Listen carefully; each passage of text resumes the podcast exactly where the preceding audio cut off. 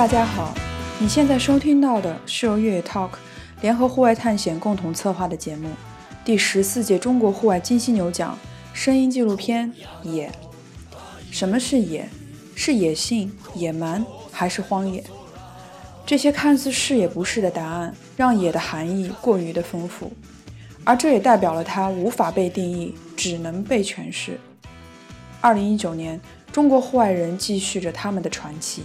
他们攀登，他们行走，他们奔跑，他们曾是每一个平凡的你我，但却经历着不平凡的故事。他们充满创造力、突破边境的冒险，很好的诠释了“野”这个字。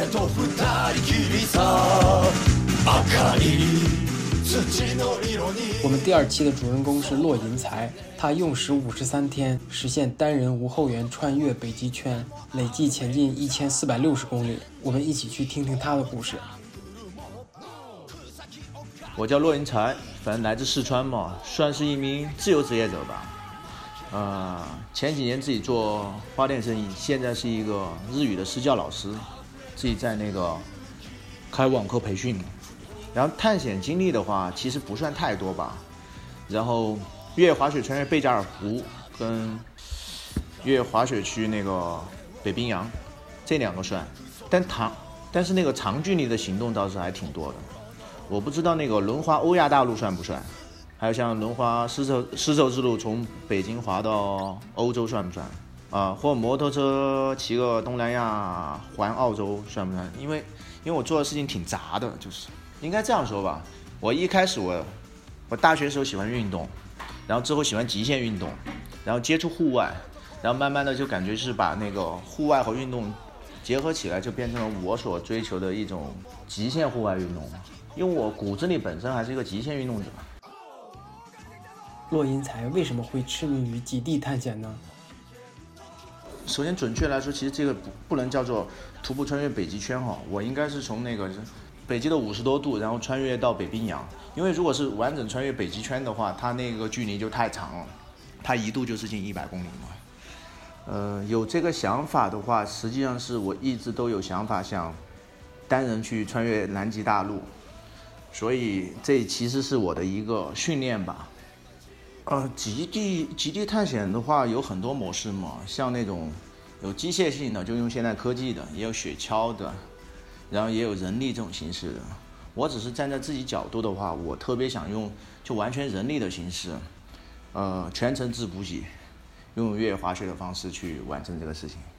而拉雪橇就是用雪橇船牵引的话，是考虑到如果你只是全程自补给，你所有的各种装备的话，就是不管是露营装备啊、食物装备、保暖医用、安防装备啊这些，你都可以通通放在上面。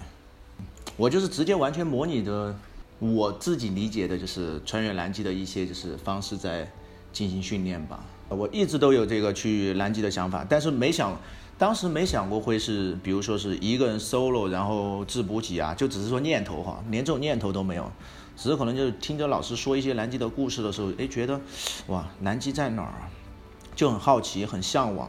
然后特别是后来又看那个。国家地理中文版，因为我从零六年就一直买嘛，一直看，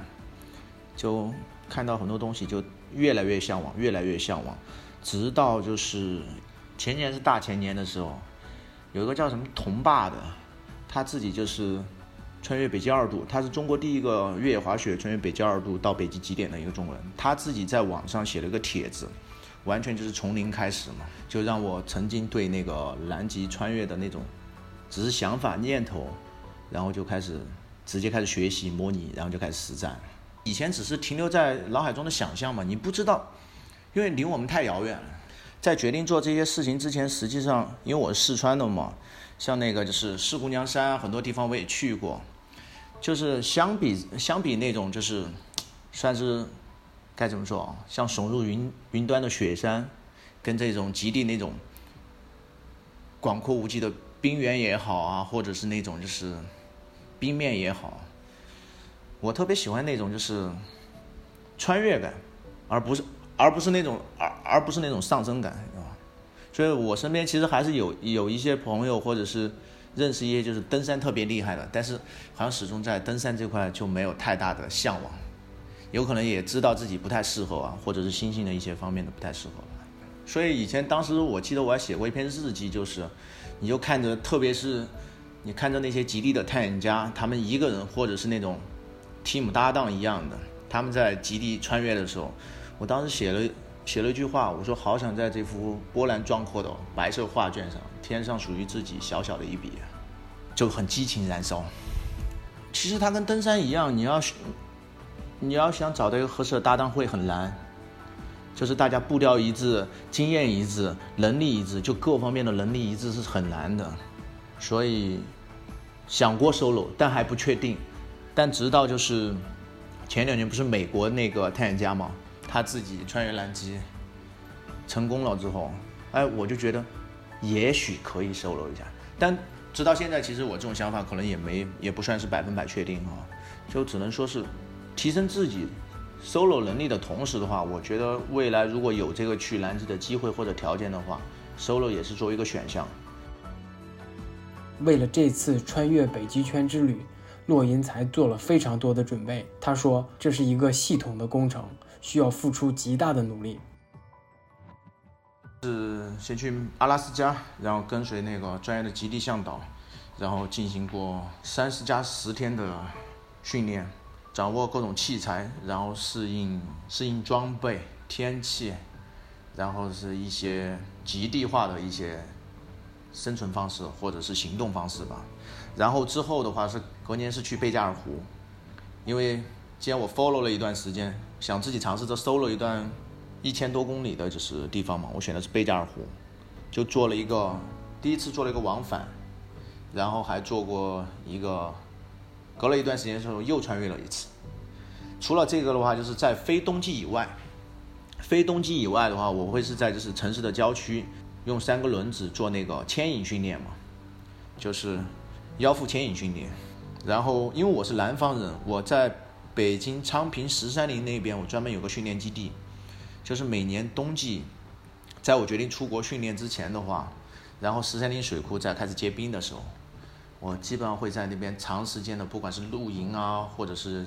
去做一些就是寒冷训练。然后平时的，平时基本上每天也会，平时最简单就是在家里冻冰块嘛，然后就是每天就是冰块冰块洗脚这些，也做过，也之前也订过那种冰库，然后在冰库里面做那个寒冷训练，就耗时这个跨度，这整个训练耗时跨度比较长嘛。我刚刚说的那些的话，基本上是。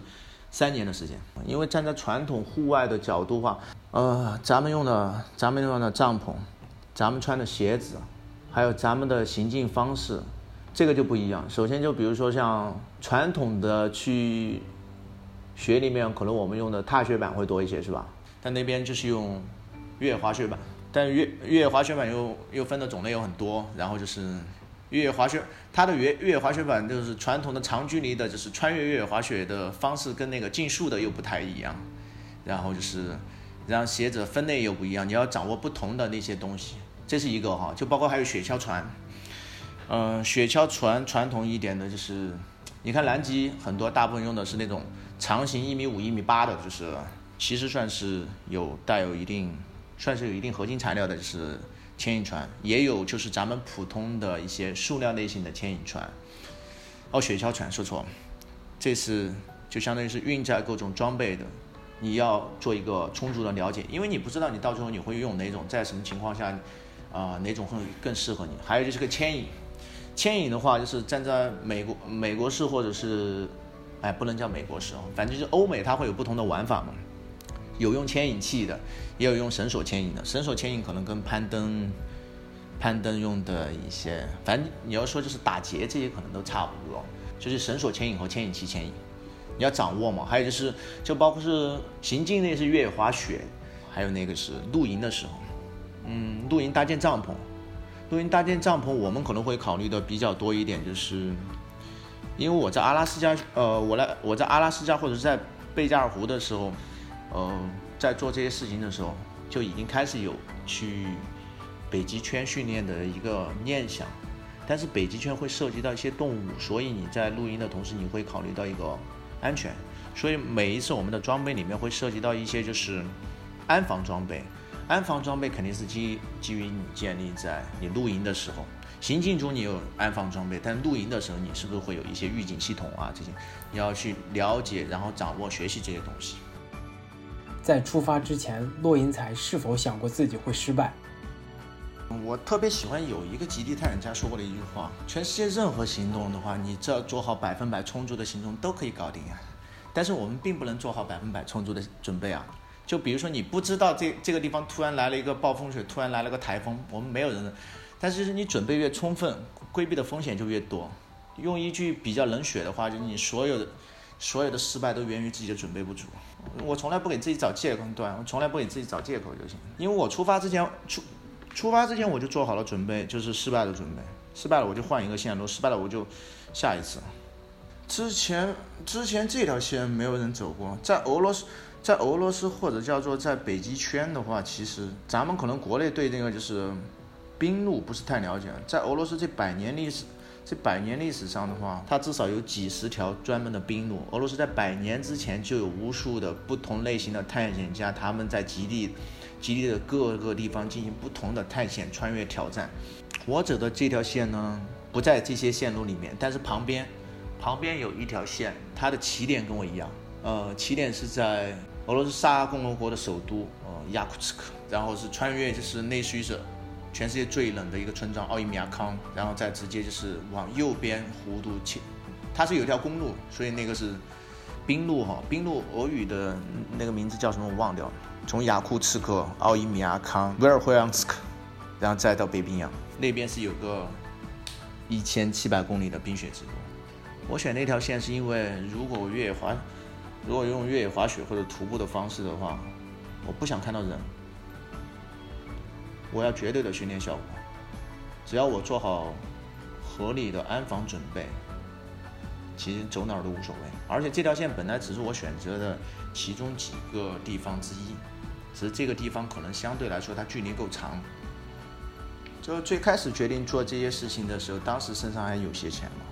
但是后来突然发现做这些事情比较麻烦了之后，我直接就把房子给卖了嘛。所以卖了房子之后，我又有了钱了嘛。所以其实就是，你要说有压力吗？压力很大，压力大到把房子都给卖了。你要说没有，呃，你要说这压力真的很难吗？当你把房子卖了之后，你口袋里又全是钱的时候，这个压力又小了。所以，哎，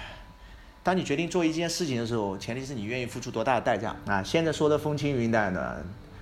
呃，以前就不是那种感觉，以前就想哭，卖了是想哭，主要是卖了之后三个月涨了三十多万，失眠了半年，所以这就是人生啊！你不能抓住每一样，你能抓住自己想要的一样就已经挺挺不容易了。经常犹豫挣扎，你首先来自自己，你就是一个漫长的一个煎熬的过程，家人你也会面临啊。首先就是说现实一点，首先你就不能告诉家人，就是你不能把这个事情。你不能把这个事情的最终目标，你告诉目标就是缩小化，是吧？我们要分解目标，要先从小目标开始说起，是不是？家人会稍微能够理解一点点。你直接跟他说我要穿越南极大陆，跟你说我要去阿拉斯加旅游，你觉得哪个更能让人接受？然后第二的话是做这个事情，整体来说，不管是行动策划、决定、经济，全部是靠自己。呃，父母呃，父母的就是对父母的影响会比较小。这是一方面，第三就是，还有一点就比较现实的是，我决定做这些事情，就是最近十年我不管是去轮滑什么川藏线、欧亚大陆，还是说我当我做极地的一些准备训练的时候，是基于一个前提，非常重要的一个前提就是，我的父母他们有自己的生活，他们有他们的现在他们退休了，他们有他们的退休工资，他们有他们就是退休的保障。而我就是我做的任何事情，不管成功与否或者失败与否，不会给他们带来外在的一些太多的一些就是至少经济上的困扰，这是非常现实的。如果是他们那边会有一些状况的话，我可能没办法让自己安心去做一些所谓的一个追求梦想或者一个的过程。临近出发，洛银才做了一个大胆的决定，在以往的探险旅程开始之前，他从来没有这么做过。我这次出发稍稍有点不太一样，是我之前所有的出发的话都是都是我自己决定了，然后就是一般就是踩三次以上的点，然后就开始准备出发。但是，但这次出发呢，是因为我第一次决定在出发之前告诉我爸，我要去做一个什么事情，我就非常清晰的把我决定怎么做，然后会遇到什么难点，这些的所有的难点，我我会怎么解决，一遇到的那种超高风险，我会如何来防控，我就直接全部告诉他了，顺便在家，顺便在家过了一个年。所以我是从成都出发，然后再返回我的那个冰上训练基地，然后，然后好像是去西伯利亚转机，然后再飞去雅库茨克。我装备是分了，因为之前去踩，我在那边去踩过三次点哈，就我一年，我两年之内去过四次，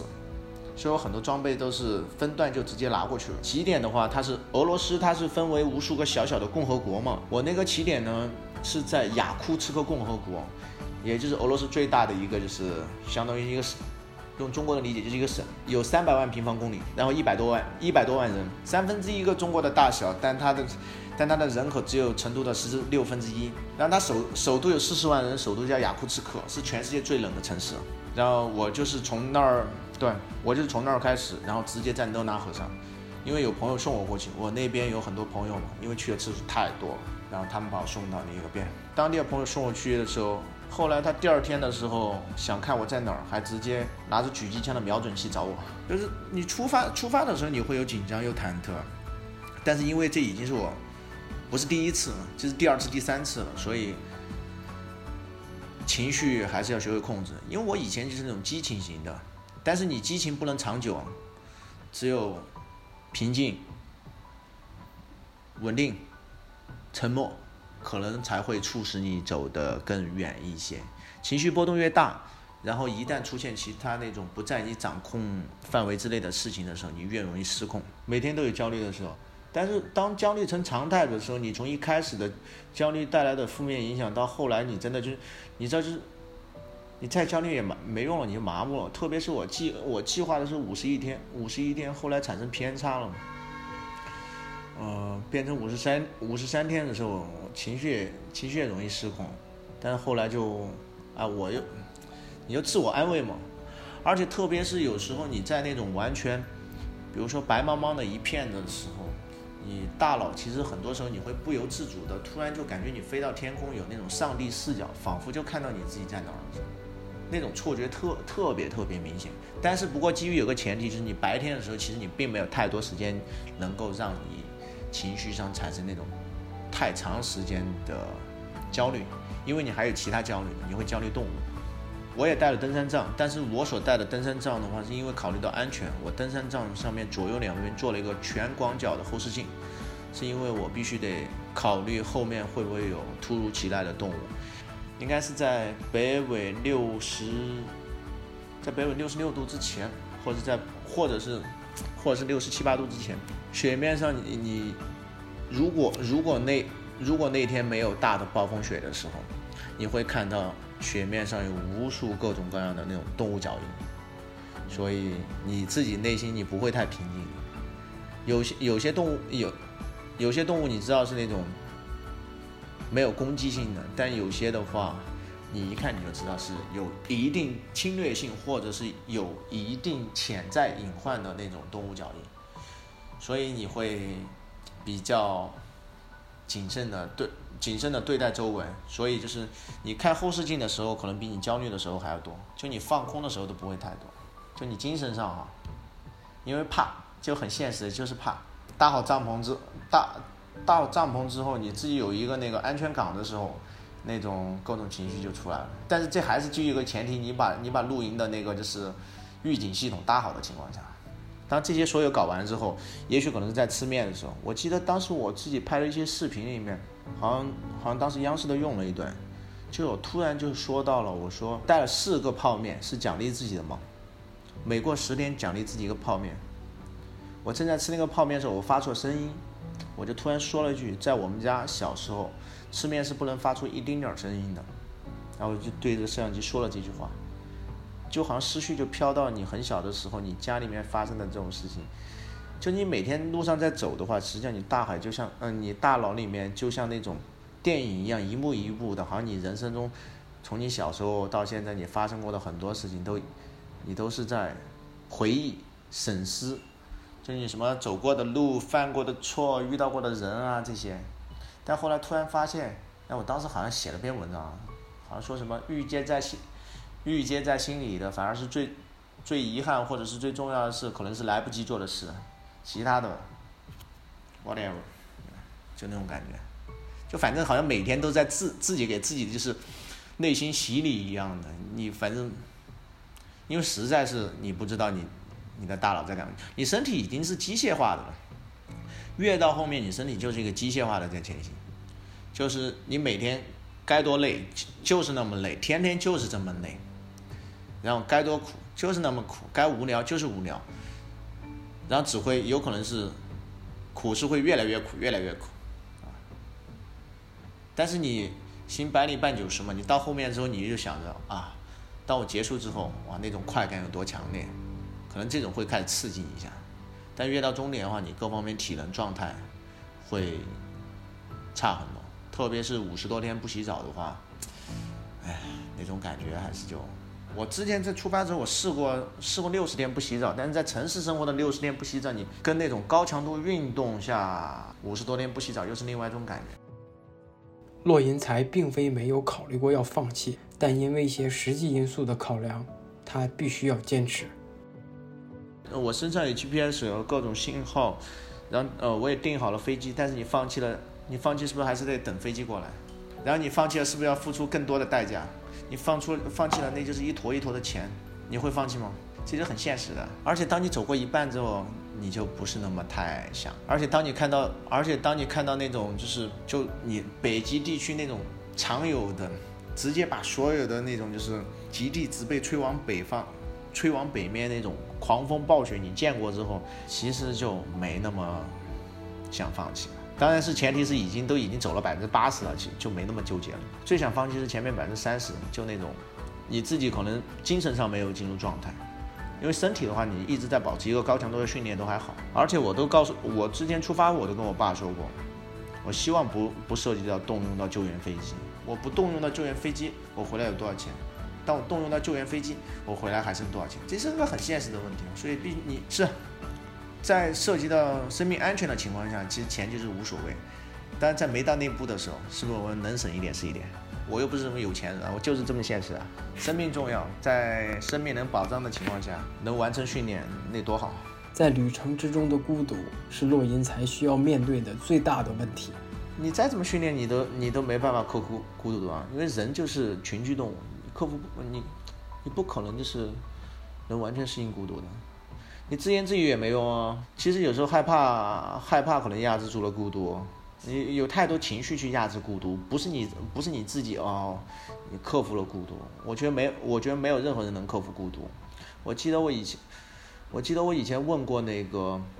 就英国皇室就是，呃，赞助的那位去穿越南极的，最后他死在路上。他在出发之前，我问过他。我问他你如何抵御孤独？他想家，想家，想家，想家，想着完成之后会怎么样？想着完成之后会怎么样？想着平安完成之后会怎么样？但他没有平安完成，他最后死了。没有任何人能百分百适应孤独，他会有另外的情绪去，在那一刻可能去战胜孤独吧。也许是你的紧张，也许是你的害怕，也许是你的其他情绪。牵拉超过八十公斤的装备，独自穿行在茫茫的北极冰原之上，骆银才是如何安排自己的休息节奏？如何选择并设置营地，以及设置合理的安防系统呢？休息我每天只休息三次，每次十分钟，因为休息时间长了的话，你可能会面临各种各样的问题。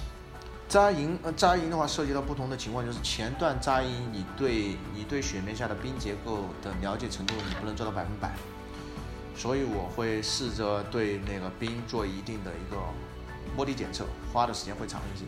然后后段是随着后段进入北极，就进入北极，比如说是海选地带啊这些，你你不涉及到这些就是冰面上的时候，我扎营速度会快很多。然后后面随着那个你吃的东西吃了，然后你的就是负重会轻很多。有很多层面，但是我最长的时候一天是十七个小时。搭建呃搭建帐篷，每次应该是在搭建帐篷，然后把雪橇船这些所有准搭建帐篷，把所有雪橇船做好，预警系统做好，一小时十分钟，每次都是这样。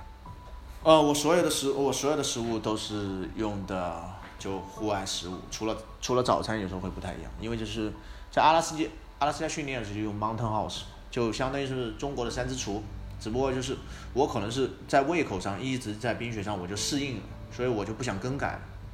我不想我不想让肠胃做一丁点儿适应啊，我就这几年来一直以来我就吃那个。就 Mountain House Mountain House，然后早上的话，早上的话是用的是超人营养早餐，就是自己配的，带多不带少，我直接每天带六千，我带六天，我怕我的我的体质抗抗寒冷度是基于在一个训练的过程中，而不是像那种天生的或者是它本身北方的一些东西，我要带多，就包括是我背加尔湖，我穿了二十一天，好像我带了四。我带了好像四十多天，四十多天了，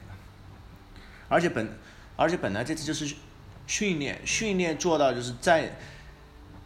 在你知道自己各方面数据的情况下，如果你能做到 double 或者是那种多个四分之一，是不是也是另外一种训练训练的状态呢？安安防系统说的说的最通俗一点，就是四根登山杖，然后围在帐篷周围，然后，呃，然后用那个。鱼线，然后挂着那个信号弹，一旦这就是物理物理安防嘛，就是如果比如说一旦涉及到有有有狼，呃，我的几根杖，就所谓几根登山杖离我离我帐篷可能有在十米啊这些，当有这种动这种级别的动物或者是这么大的动物移过来了触碰的时候，然后信号弹直接飞到天上，然后就爆炸，我就肯定醒了，这是一种。之前之前还考虑过那个就所谓的科技层面的安防，就是。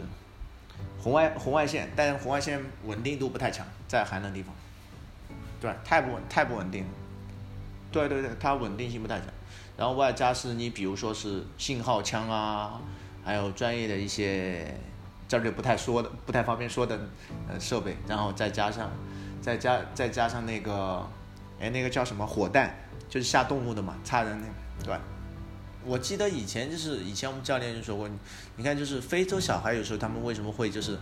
是不是就一旦举个木板之后，其实动物攻击它的概率会降低很多，可能降低降低百分之二十或者甚至更多的一个百分点。我背后我背后两艘雪橇船加加上中间的中间的牵引绳，就相当于一有一个一只狼看到看到雪地里面有一个五米长五米长的动物在呃。物体在移动的时候，在他眼中这不是小动物，那他会考呃他会他会权衡一下，而且因因为更现实一点，我身上有实实在在的武器，啊，我身上我我我身上我不是我身上有实实在在的武器可以进行防御的武器，就或者叫反击的武器，所以所以其实我最主要是我要保证就是我露营的时候我的我的防御机制是对我的防御机制是要就是生效的。然后，然后我，然后我休息的时候，我的视野是通透的，是全方位的。就是，这就是为什么我登山杖上面会有一个，相当于是一百八十度的一个后视镜。然后，即便包括一个 MSR 那个就是最锋利的铲子，也在我吃饭的时候随时也在。因为这个可能比其他的就反击性武器可能更快捷。二十天还不到的时候，你其实就会有疲惫的状态。这就相当于，其实你跑，你跑。我没跑过幺六八，但我跑过几个百公里啊。你在跑百公里的时候，你你跑到二十多公里的时候，其实你你的状态跟你出发的时候，其实都会有很明显的差异。然后你就逐步逐步放大。但是对我这种所谓对我这种长距离来说，可能后段会稍稍就是精神层面上的刺激会强烈一点的话，有时候或多或少的可以弥补一下自己那个。哎，弥补的也是精神，身体上就那样。因为我，因为我结束之后，我有一张照片对比图，很夸张的，就出发前和出发后，出发前结束后是一个非常本质的区别。我出发之前增重十五斤，嗯，我这我出发之前专门增重了十五斤，然后结束之后也很夸张。但是结束之后那儿是损耗了有十八，但是这个涉及到一个水分问题嘛，水分流失，因为你在路上你的水分补水分补给保证的话。你不能百分百的做到最佳状态，而且当时那个脸啊，脸眼睛，我记得我当时朋友说过一句话，就是当我返回的时候，感觉我吸毒了。对我还拍了个视频，很夸张，很夸张。哦不，就是我回来之后，我回来之后第一天是降十八，我是常年保持高强度、高能量、高补给。在出发之后不久，骆银才遇到了此行之中最大的危险，他不慎落水。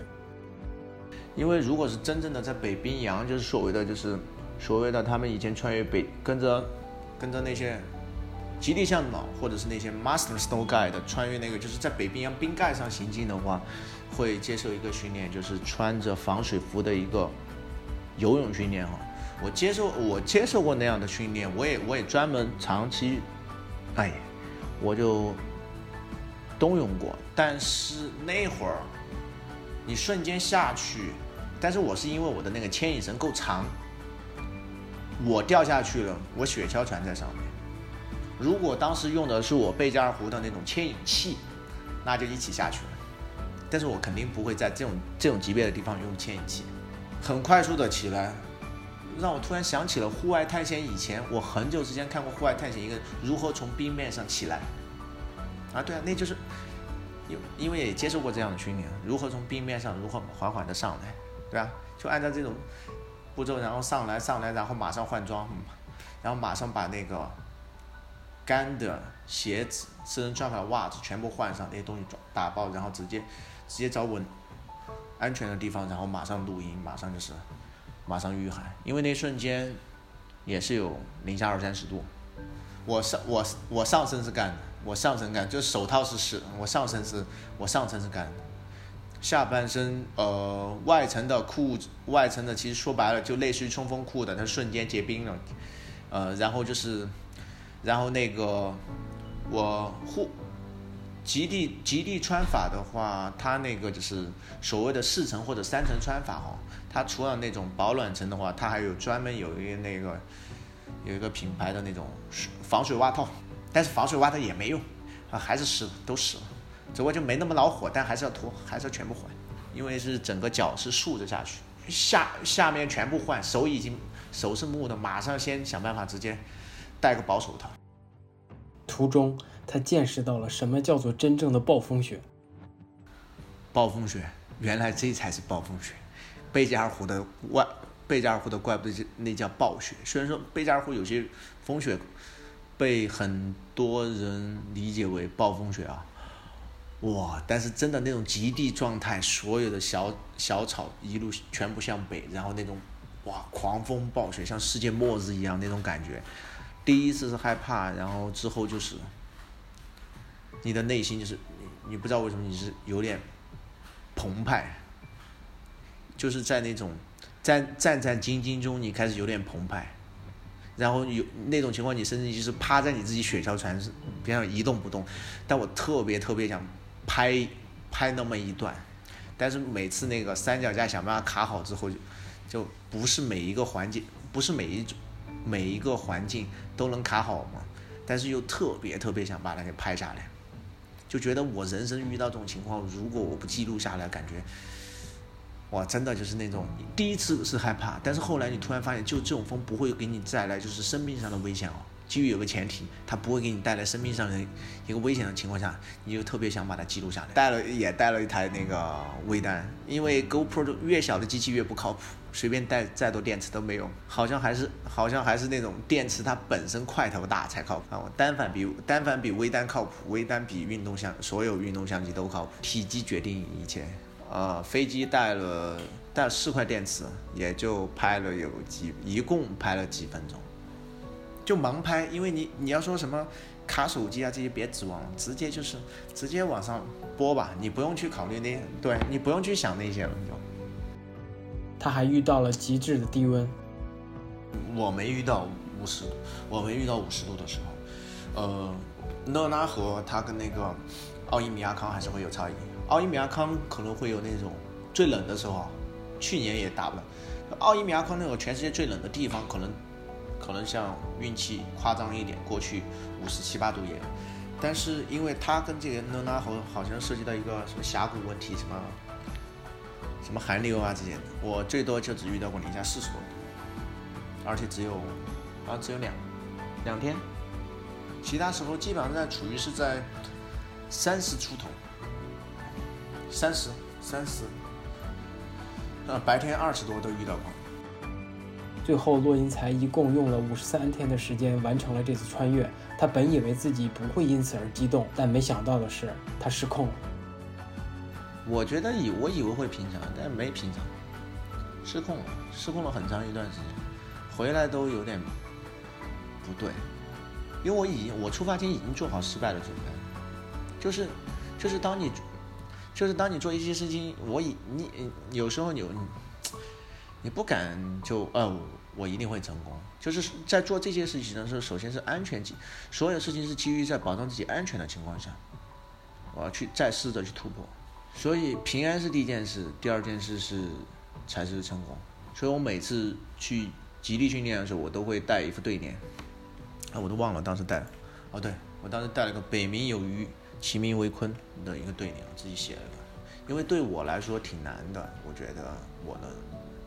只是站自己角度哈，可能就是那那一瞬间就是自我感动了。因为因为因为我我那几年没有人，几乎没有人知道我在做什么。以前我做事情是。我比如说，我二零二一年要做什么事情，我二零二零年就已经告诉我所有朋友了，啊，就，但是，当你要决定去尝试一些极地的东西，尝试着一些自然类大环境的东西，或者是超越了自己以前所接触过的一些东西的时候，可能性格还是沉稳一点好，因为以前毕竟我是极限运动员，性格可能是属于激情燃烧、狂野的那种。对我而言，这几年是一个积淀的过程。也是一个在沉稳中一步一步突破自己身体和内心的过程。虽然说知道人很少，就几乎其实是没人，但对我来说改变很大的。因为因为好像就是我朋友就说你好像不是那个人了。虽然这话有点夸张啊，但是好像就是确实变得很大的。回来在想啊，也不知道是好是坏，但感觉我好像迈过了一个很重要的一个一个坎。其实还是满意，但是就是北极圈到北冰洋而言，这件事情我其实满意。但是未来南极能够推进到什么什么样的地步，其实我不知道，因为我毕竟只是个普普通人哈。我只能说尽我所能，然后推动到我能推动的地方，然后之后再说，是吧？因为很多时候你不可能就是，呃，所有事情都按照你自己的愿望来走。啊，就像就像今年一样，那么大的事情，谁想谁想遇到？完成穿越后，骆银才第一时间给父母打去了电话。我说安全了，啊，我回来了，我要回来了，那肯定肯定安全了就好。然后朋友有些朋友说啊，你去了，有些朋友根本就不知道，我很多朋友我都没告诉。因为为什么不告诉呢？是因为我怕我失败了，人说来也没有意义，是吧？啊，等结束了。成功了，再跟他们说，那个挺有意思。这次单人穿越北极圈的挑战，对骆银才来说不过是一次训练。他真正的目标是南极。那么南极的徒步穿越难度如何呢？我其实觉得我没有资格去评判。虽然说看过无数资料，看过无数文献，看也那会儿是活生生的就跟着那不是美国那个美国那个人是第一个就是，呃，人力呃纯人力。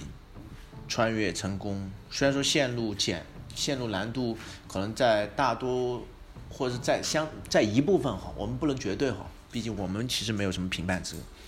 在部分极地探险家眼中，可能难度选择不是太大，但他毕竟是第一个，但是问题是，他也是这那么多年来第一个，人家是在建立在科学的训练体系庞大的一个支撑，也不单单是经济各方面就是。在这种情况下，人家都很艰难的成功，也是唯一一个成功，迄今为止唯一一个成功的，就纯人力啊，不靠什么话，不靠风筝啊，不靠这些，都只有这么一个人。到二零二一年也只有，到二零二零年也只有这一个。所以于我而言，于我而言，你觉得我现在如何去评判呢？其实我没有资格去评判，我只能说，我尽力提升自己，尽力去可能做一些突破。也许是准备上的突破，呃，也许是赞助上的突破，也许是其他上面的突破，反正只能说尽我所能嘛，是吧？当知道自己入围金犀牛时，骆银才并不在国内。我问他在知道了这个消息的时候，你的心情如何？他说有点开心，而且有点意外。站在我自己角度，我觉得我把自己定义为一个户外小白啊，因为我几乎不认，我我几乎不太认识户外圈，户外的。圈子里面的人，然后突然有一天就是就是中国户外的一个非常专业的有历史历史的一个奖项，哎，我入围了最佳探险，那当然感觉很好嘛，呃，有点意外，有点开心，因为超过了我的一些想象吧，我觉得我只是在做我自己想做的事情，倒是还是没想到。骆银才入围的是最佳探险奖。对于什么是探险，他有自己的想法。其实，在我的理解，我做的事情是一直在跳脱我自己的舒适圈嘛。我最近十年，仿佛我好像都没有梦想，这些都是我十年前想做的事情。但是，是因为有些事情你你不是一两年的积淀就能够去完成的。为什么你想了十年你还愿意做？那说明那是你真的内心心中所想。我的我内心的舒适圈，就听起来感觉啊，你好像就只是，就仿佛就是走出家门哦，说的很轻描淡写。但是你知道，人生内心的那种期待值会随着你做的事情越来越多，你人生那种获得愉悦的那种难度会越来越大。就是我所理解的阀值哈，我在这儿用阀门的阀，就内心快感的阀值会，对，所以我的舒适圈也挺大的。但是那些是我想做的事情。你有时候骑摩托车，你去摩托车轻松不羁、潇洒，带着风前行；有时候你穿着一双轮滑鞋，然后各种苦逼，然后穿越十多个国家，